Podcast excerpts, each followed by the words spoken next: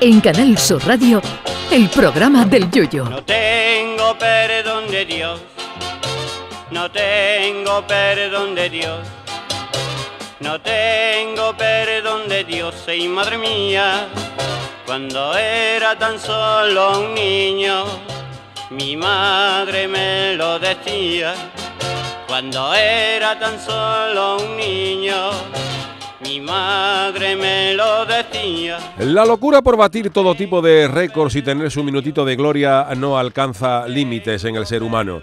Ya no importa nada con tal de ostentar el récord Guinness de lo que sea, aunque sea la cosa más idiota del mundo.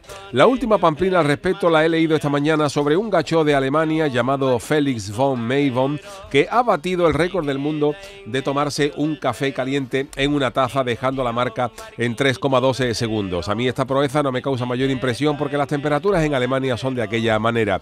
En Múnich tú te pides en agosto una cerveza fresquita y te ponen una donde te puedes hacer un té. Así que lo del café caliente de este hombre habría que ponerlo en cuarentena.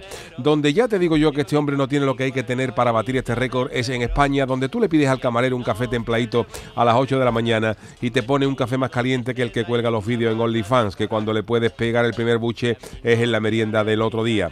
Esos camareros que se cuentan por legión en toda España, esos camareros que por motivos laborales perdieron el capítulo de Barrio Sésamo donde Epi Blas explicaron lo que era templadito.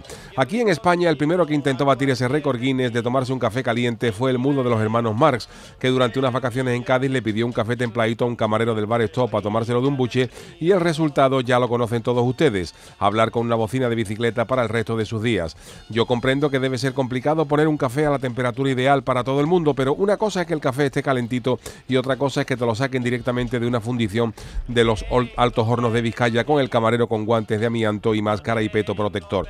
Si el gacho de Alemania hubiera tratado de batir ese récord en cualquier venta de carretera de Andalucía, a esta hora cambiaba el alemán por el habla por señas, así que menos lobos que esos récords hay que batirlos en los sitios adecuados y no en esos países donde por ola de calor entienden 28 grados. En Alemania, Austria, Suiza y todos los países nórdicos están acostumbrados al frío, no al calor. Allí cuando pasan de 28 grados se desmayan hasta las vacas y por eso no le concedo mérito alguno al récord del café del alemán, porque por estos lares las temperaturas son muy relativas.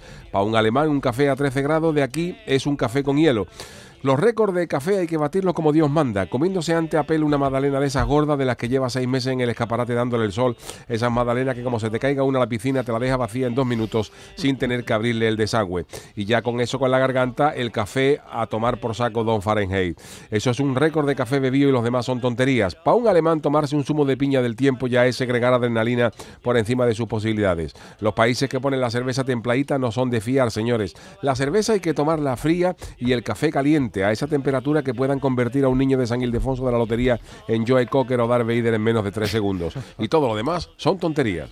Ay, mi velero, velero mío. Canal Sur Radio. Llévame contigo a la orilla del río. El programa del Yoyo.